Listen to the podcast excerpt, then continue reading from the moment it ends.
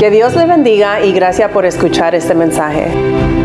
Si alguna vez está en el área de Orange County, New York, únase a nosotros en persona. Nos encantaría conocerle y adorar juntos. Dios le bendiga. No abre su Biblia conmigo a Hebreos. Este, estaremos compartiendo de Hebreos capítulo 10. Estaremos considerando los versículos 19 al 25. Hebreo capítulo 10. Aleluya. Aleluya.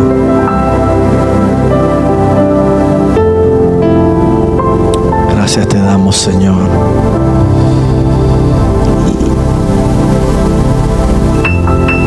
La palabra se lee en el nombre del Padre, del Hijo y del Espíritu Santo. Amén. Dice así que, hermanos, mediante la sangre de Jesús tenemos plena libertad para entrar en el lugar santísimo y nosotros decimos gracias Señor por eso. Por el camino nuevo y vivo que Él nos ha abierto a través de la cortina, es decir, a través de su cuerpo. Y tenemos además un gran sacerdote al frente de la familia de, Dios. Versículo 22 dice, acerquémonos pues a Dios con corazón sincero y con la plena seguridad que da la fe interiormente purificado de una conciencia culpable y exteriormente lavados con agua pura. Le damos gracias Señor por eso, amén. Mantengámonos firme la esperanza que profesamos, porque fiel es el que hizo la promesa. Preocupémonos los unos por los otros a fin de estimularnos al amor y a las buenas obras. No dejemos de congregarnos como acostumbraron, acostumbran a hacerlo algunos, sino animémonos unos a otros. Y con mayor razón ahora que vemos que aquel día se acerca. Esta mañana estaremos predicando bajo el tema estableciendo una comunidad cristocéntrica. Oremos, Señor, te damos gracias en este momento, porque así eres tú, Señor. En, en nuestros momentos difíciles, así eres tú, Señor en nuestros momentos tal vez de tensión, así eres tú, Señor, que cuidadoso de nosotros. Tú abres camino y puertas donde no hay, donde no, tal vez nosotros no vimos, Señor. Te damos gracias por todo lo que tú haces, Señor, y pedimos, Señor, que esta palabra, Señor, llegue a nuestros corazones, Señor, que podamos ser vulnerables y sensitivos a tu palabra en esta mañana, que tu Espíritu Santo, Señor, nos toque nos redarguye, Señor, en este día, Señor, a través de tu palabra, Señor. Que podamos, Señor, ser parte o ser ayuda para poder establecer una comunidad, Señor, cristocéntrica, Señor. Padre Santo, te pido, Señor, que me saques a mí, Señor, y que sea tu Espíritu Santo que nos hable en esta mañana. Estamos aquí delante de ti, Señor, queriendo oír tu palabra sabiendo que tú eres un buen Padre que tienes pan para nosotros, Señor. En tu nombre oramos. Amén y amén. Pueden tomar asiento.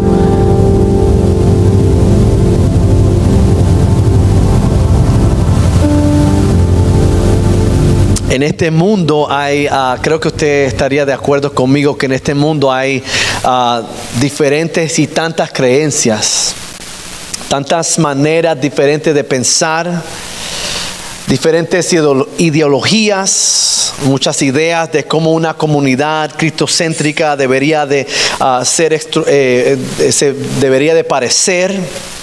Eh, cómo debería de ser estructurada o cuáles deberían de ser las cualidades las cuales una comunidad cristocéntrica debería de parecerse. Pero nosotros como creyentes no deberíamos de anhelar esas maneras, que a veces son maneras ideales, uh, porque sabemos que esas comunidades ideales son difíciles de obtener. Aún les recuerdo que no se pueden obtener una comunidad ideal perfecta. Pero nosotros como cristianos, nuestro anhelo debería de ser como creyentes, eh, buscar una comunidad cristocéntrica, cueste lo que cueste. Es decepcionante a veces saber y ver muchos cristianos y iglesias diferentes que han contextualizado diferentes versículos ah, para su conven- conveniencia, para encajar ah, los en sus propias eh, maneras, eh, concepciones, ideologías de cómo debería de parecerse esta comunidad mayoría desafortunadamente tiene que ver con el papel de la mujer dentro de la estructura organizacion- organizacional y ministerial dentro de la comunidad. Otras tienen ideologías eh, concernientes a la apariencia de un cristiano. Otras tienen ideologías de lenguaje, de cómo se habla, qué deberíamos de decir. O también tienen ideologías de un moralismo opresivo. Pero gracias le damos a Dios por su palabra.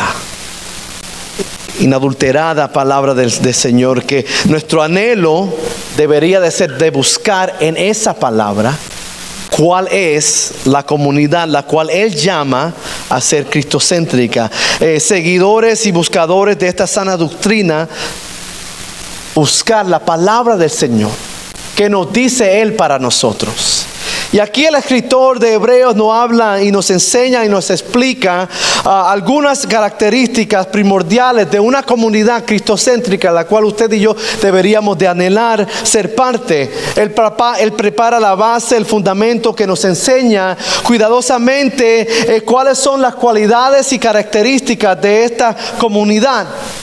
Es una comunidad que se mueve o que se debería de mover o comunicar y relacionarse con el uno al otro dentro de sí mismo, dentro de sus confines y aún eh, una manera afuera de sus confines, es decir, con los que están afuera por medio de la guianza del Señor, por medio de la palabra del Señor.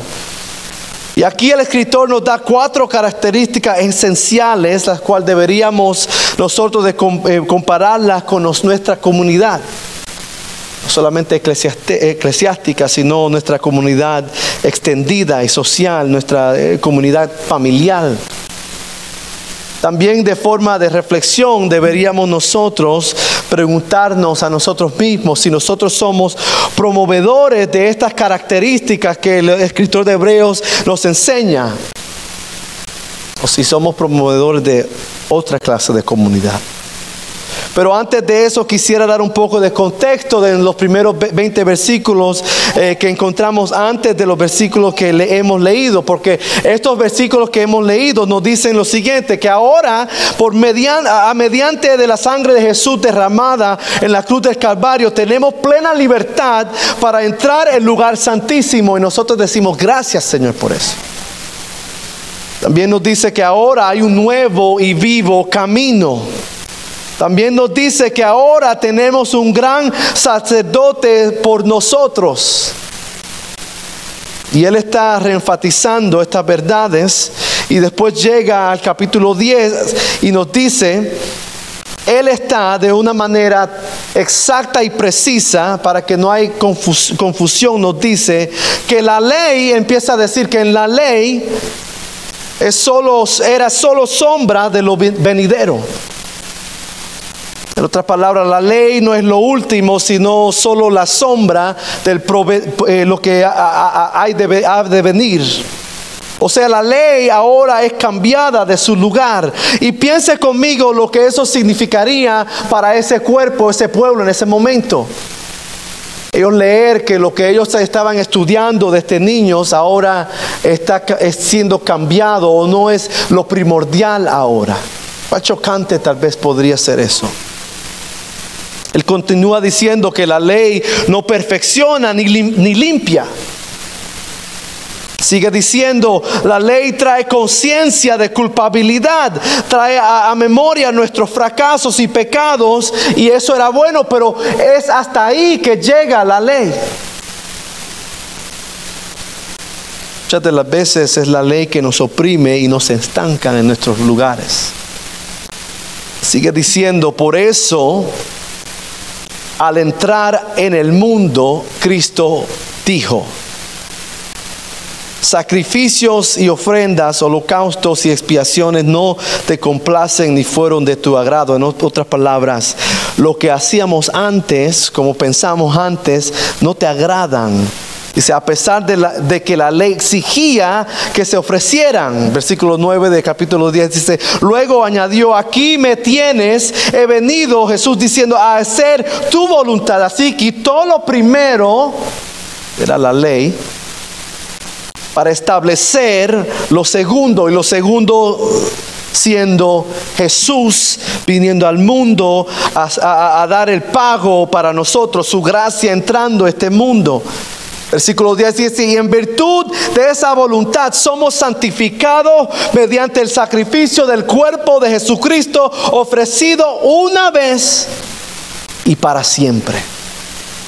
Le damos gracias al Señor por su sacrificio. Y al leer explicar todo esto en este capítulo, al comenzar este capítulo, el escritor empieza su oración en el versículo 19 diciendo, así que hermanos, en otras palabras, por ende, por estas razones, porque Jesús ha venido y porque el Señor quitó lo primero, la ley, para establecer lo segundo, Cristo y su, y su gracia, versículo 9, 19 dice, tenemos plena libertad para entrar en el lugar santísimo por el camino nuevo y vivo que Él nos ha abierto. Por ende, por estas realidades y esta certeza eh, que nos trae al primer punto, la primera característica para poder establecer esta comunidad cristocéntrica, dice el versículo 22, acerquémonos pues Primera característica es de una comunidad cristocéntrica o para poder establecer esta comunidad es la necesidad del acercamiento al Señor continuamente. Es el anhelo de esta comunidad de querer más de querer y de anhelar más de Dios y no solamente su providencia, pero estar en la presencia del Señor. De no, de no satisfacernos no con solo lo que hemos recibido o de, no satisfacernos de solo poder recibir algo del Señor, sino que de, de, querer más de la presencia de Dios, más del fuego del Espíritu Santo en nuestra vida cotidiana. Buscarlo fielmente. Nuestra meta, nuestra esperanza debería de ser de poder llegar a un lugar donde nuestra relación, tanto como entre comunidad, tanto individualmente o personalmente, no solamente es llegar a un edificio o tener una experiencia, porque las experiencias son venideras, eh, son pasajeras, vienen y van, pero la relación íntima la, relación donde continuamente hay contacto. Y no solamente contacto superficial, pero contacto íntimo es la relación que perdura. Una relación íntima perdura y una relación y eh, una comunión, es edificada mientras nos acercamos día tras día con el Señor, con aquel que nos ha lavado por medio de su sangre. El escritor de Hebreos está reenfatizando la necesidad de nosotros como pueblo adquirido tener ese anhelo. Él dice en Hebreos 4:16, dice, así que acerquémonos confiadamente al trono de la gracia para recibir misericordia y hallar gracia que nos ayude en el momento que más lo necesitemos. En Hebreos 7:25 nos dice de nuevo, por eso también puede salvar por completo a los que por medio de Él se acercan a Dios, ya que vive siempre para interceder por ellos. En otras palabras, es de gran importancia, esencial, es eh, el acercamiento al Señor para nosotros, o debería de ser para nosotros.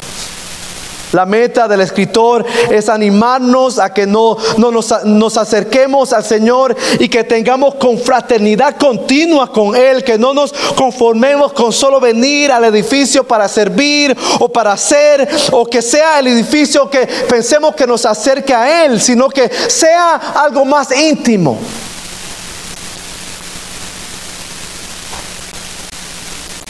¿Sabes lo que me encanta del escritor?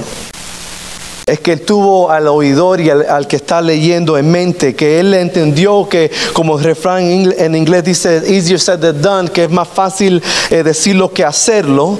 Él entendía que los creyentes de ese momento, tal igual como nosotros, ah, todavía estaban practicando lo primero. Él entendía que no les iba a ser fácil eh, cambiar, que le iba a eh, chocar con lo que ellos estaban pensando, porque era, obvio, era algo que estaban aprendiendo desde el principio.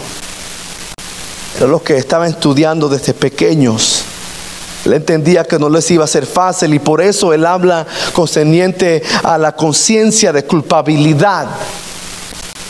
Y cancela ese pensar que nos estorba, que forma una barrera y que nos desanima muchas veces. Ese pensar, la cual hablé algunas semanas, que nos eh, hace pensar que es de perfección y no de fidelidad. Y nosotros sabemos que es de fidelidad y no de perfección.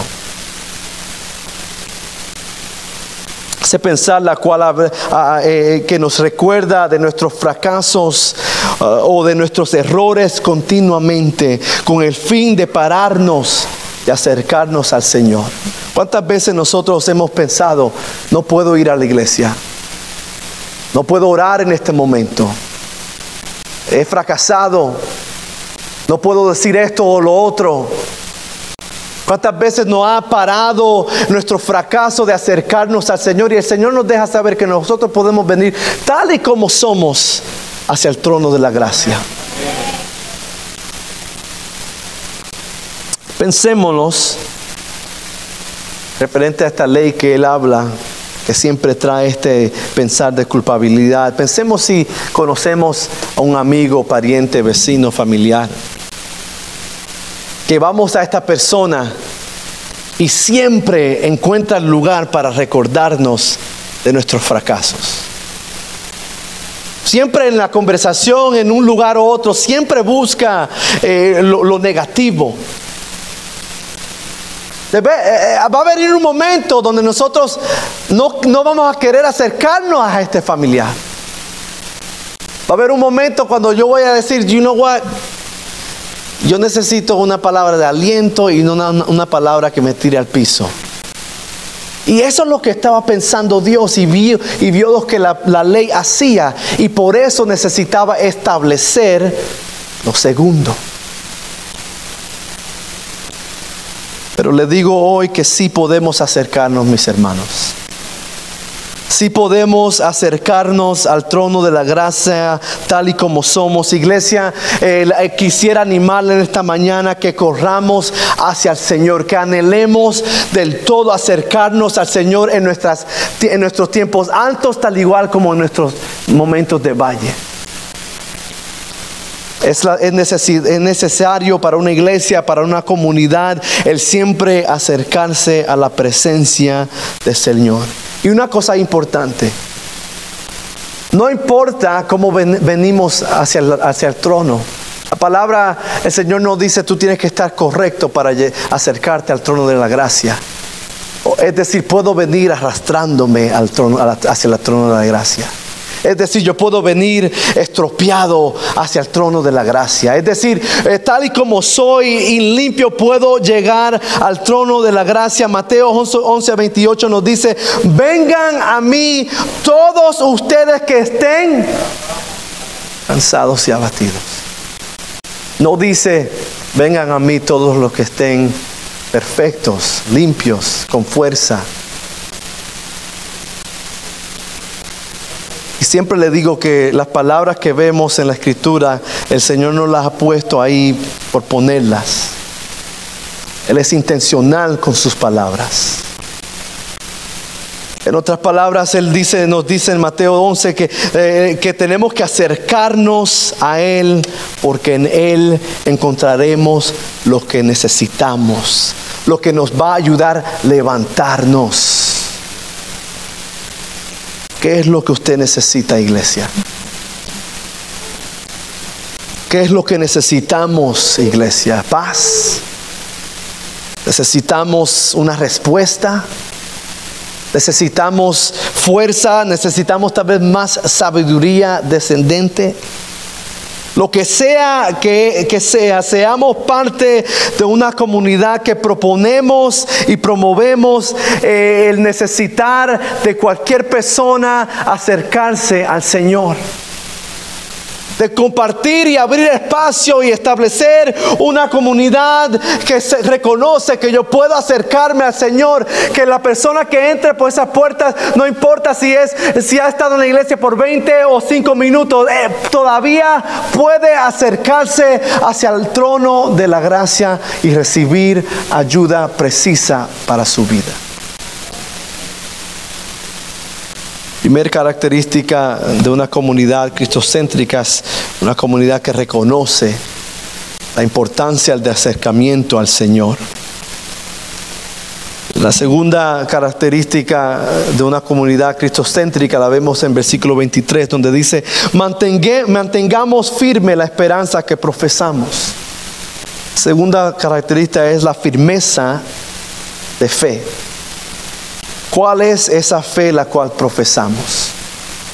¿Cuál es la fe que usted profesa? Debería de ser como nos recuerda el comienzo del capítulo 10, donde dice que a través del sacrificio de Jesús podemos ahora acercarnos a Él con plena seguridad y confianza. Debería de ser la fe que profesamos, que aunque un día estuvimos perdidos, su amor nos encontró y nos hizo nuevo, nueva criatura. Debería de ser la fe que nosotros profesamos, que es este amor es para todos a, a, quien lo pida, la pida. Que Él pagó el precio una y por última vez el precio de nuestros pecados. Que Él está con nosotros como poderoso gigante. Debería de ser nuestra fe que profesamos que Él no nos dejará ni nos va a desamparar. Que un día estábamos en vendas que un día estábamos ciegos, que un día estábamos muertos en nuestros delitos, en la tumba, pero le plujo a Él llamarnos por nombre. Y hoy podemos sentarnos a la mesa con Él. Esa es la fe que deberíamos de profesar. Que Él no cambia su mente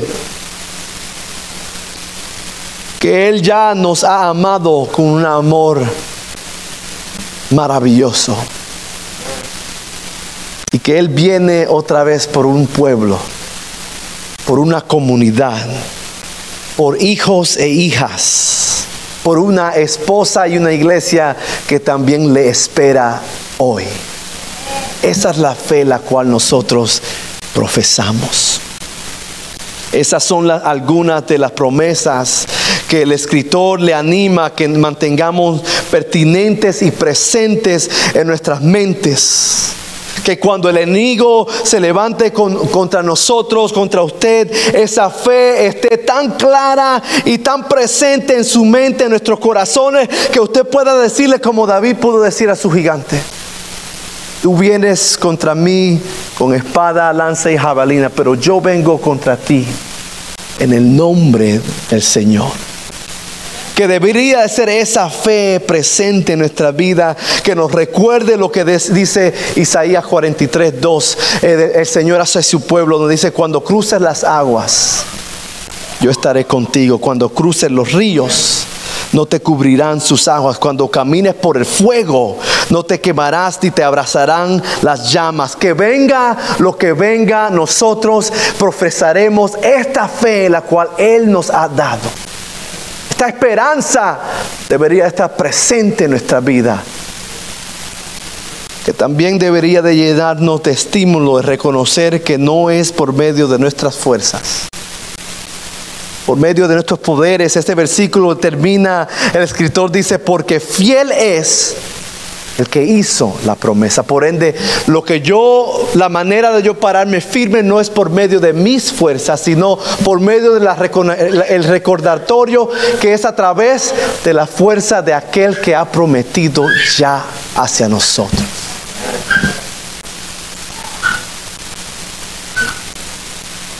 Esas promesas que nos recuerdan que ciertamente clamé a Jehová y él me respondió.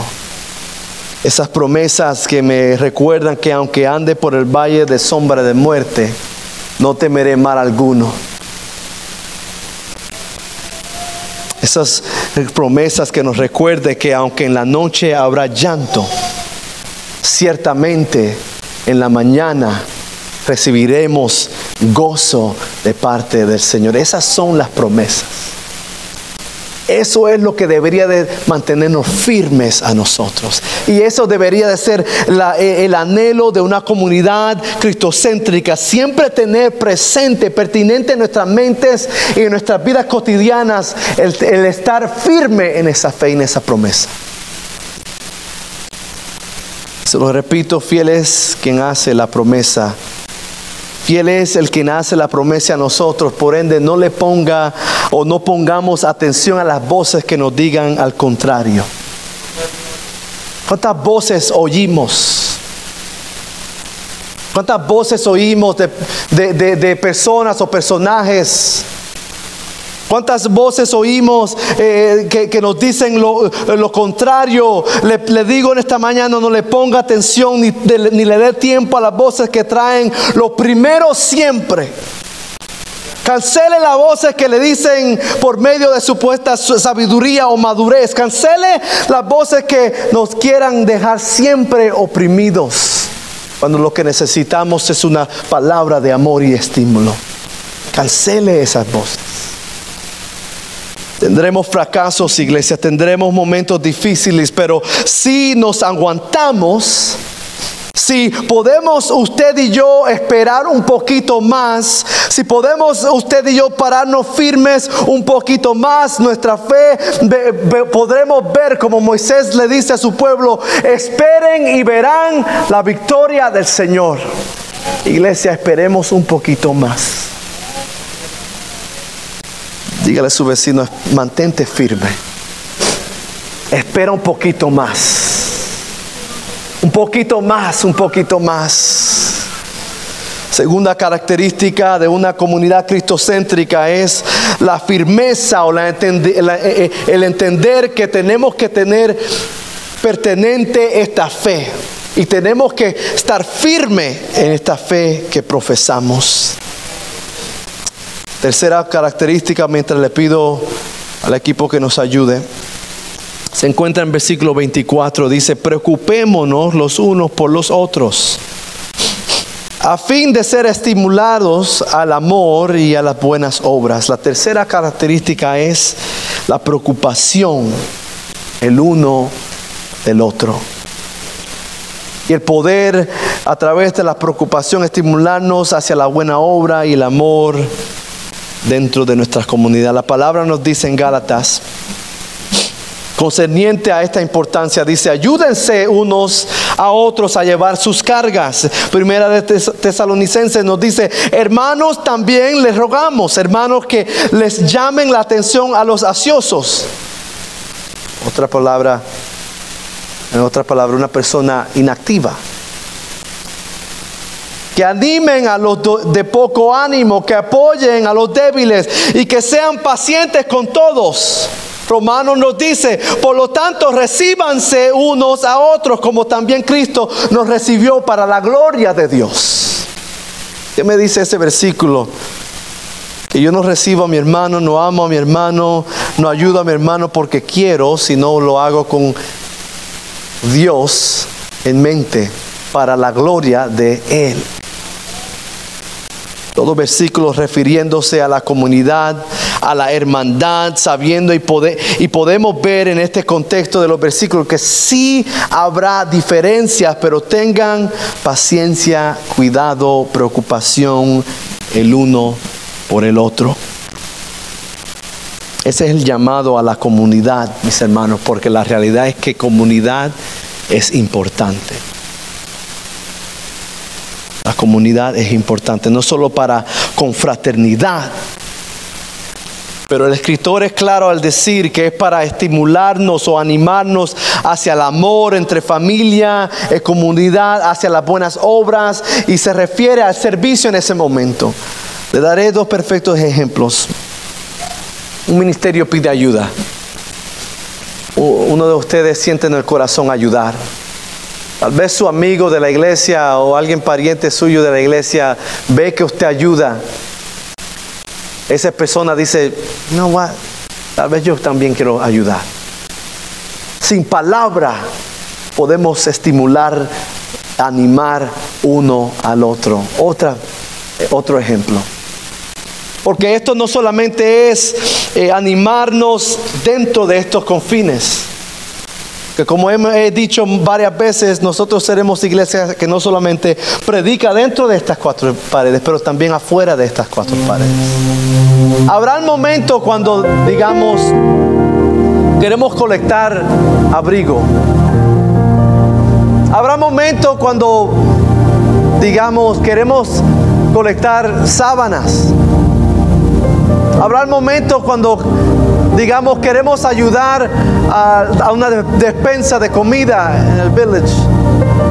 Habrá momentos cuando tendremos, eh, cuando llegue Thanksgiving, tal vez que querramos darle comida al desamparado. En esos momentos, en nosotros activarnos, no solamente estimulamos, nos estimulamos, sino la persona que venga por esas puertas podrá ser animado hacia el amor y buena obra. Ese es el llamado hacia nosotros.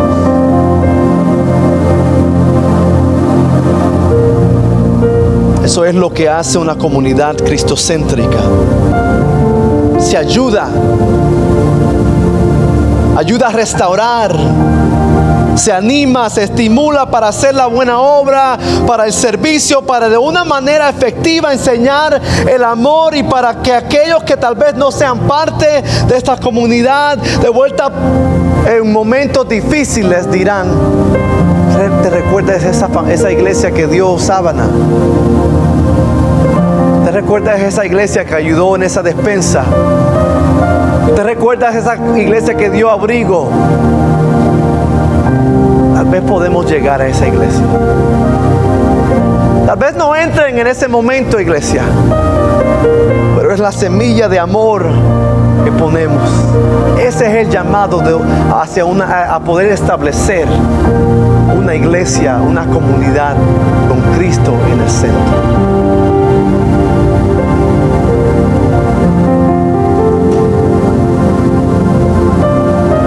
la clave.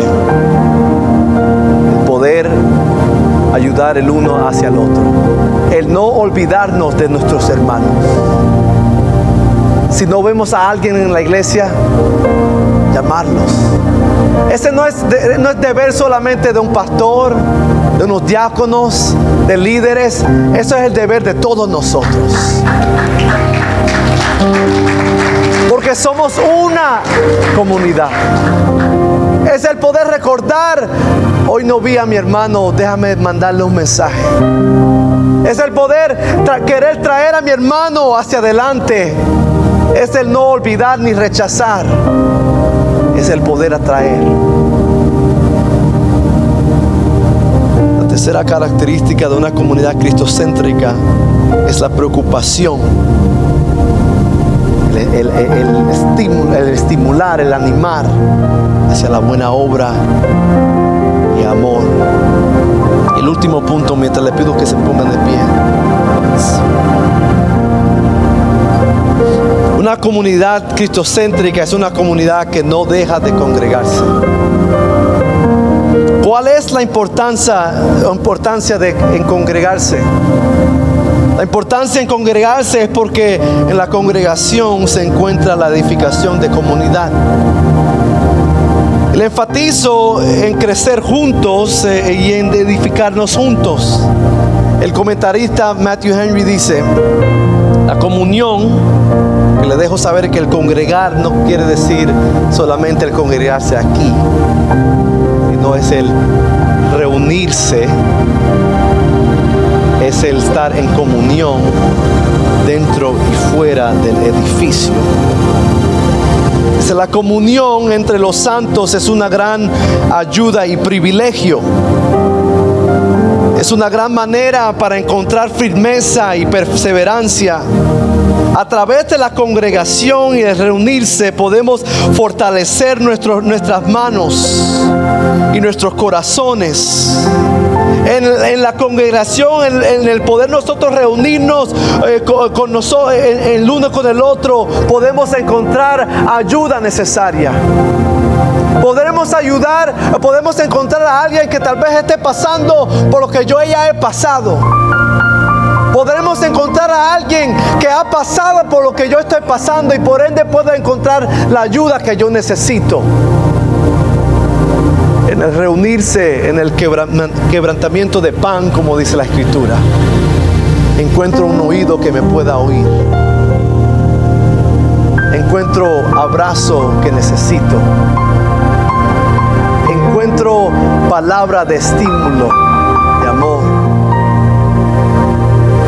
tal vez digamos, no soy evangelista, no soy pastor, no soy líder, no soy maestro, pero le, digo, creo que sabemos lo que nosotros pasamos, el testimonio que nosotros tenemos, no solamente para nosotros, es también para nuestra comunidad. Y lo que usted ha pasado, tal vez otra persona lo esté pasando y necesites saber cómo tú pudiste llegar hasta el otro lado. Y eso se encuentra en la congregación, en el reunirse, en el poder llegar al parque y hablar y sentarnos, en el poder ir a tomar café juntos y poder hablar, en el poder salir a cenar, se encuentra eso. No solamente aquí se encuentra en donde quiera el hermano y la hermana se reúnen. Cuál es lo más triste? Es que muchas de las veces en momentos de dolor, en momentos de tensión, en momentos de tribulación o tristeza, muchas de las veces la reacción humana, somos humanos, el Señor sabe, esta reacción humana muchas de las veces es separarnos, despacernos.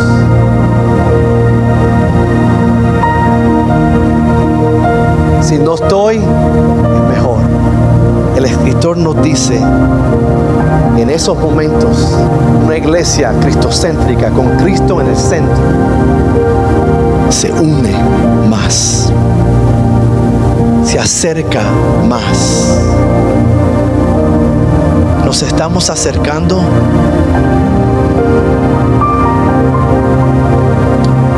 o nos estamos separando o nos estamos desparciendo.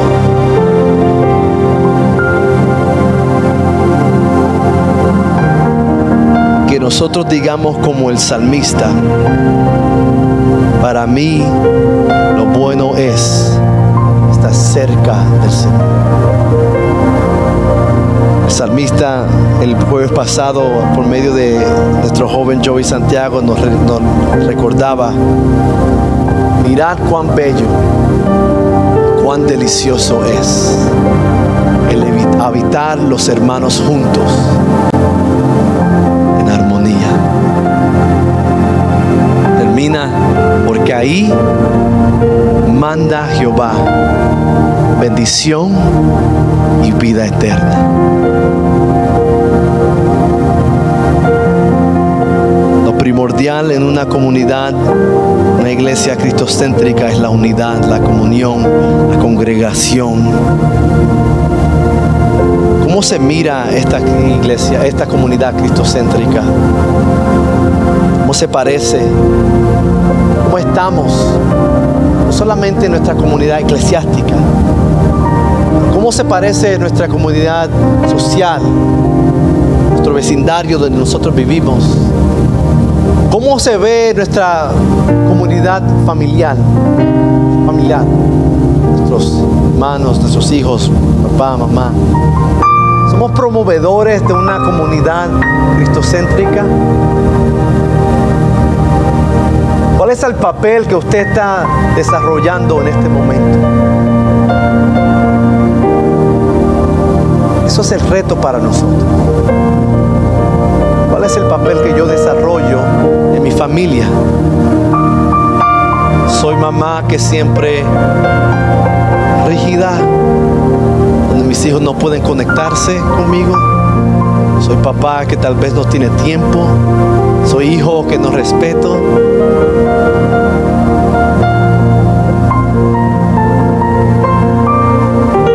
¿Cómo podemos establecer una comunidad cristocéntrica? El escritor de Hebreos nos dice que esta comunidad se acerca continuamente al Señor, que se mantiene firme en la fe que profesa, lee, que se preocupa el uno por el otro y que no para de congregarse. ¿Está usted acercándose al Señor? ¿Está usted parado firme en esa fe? ¿Se preocupa usted por su hermano? Out of out of mind. O ha parado de congregarse.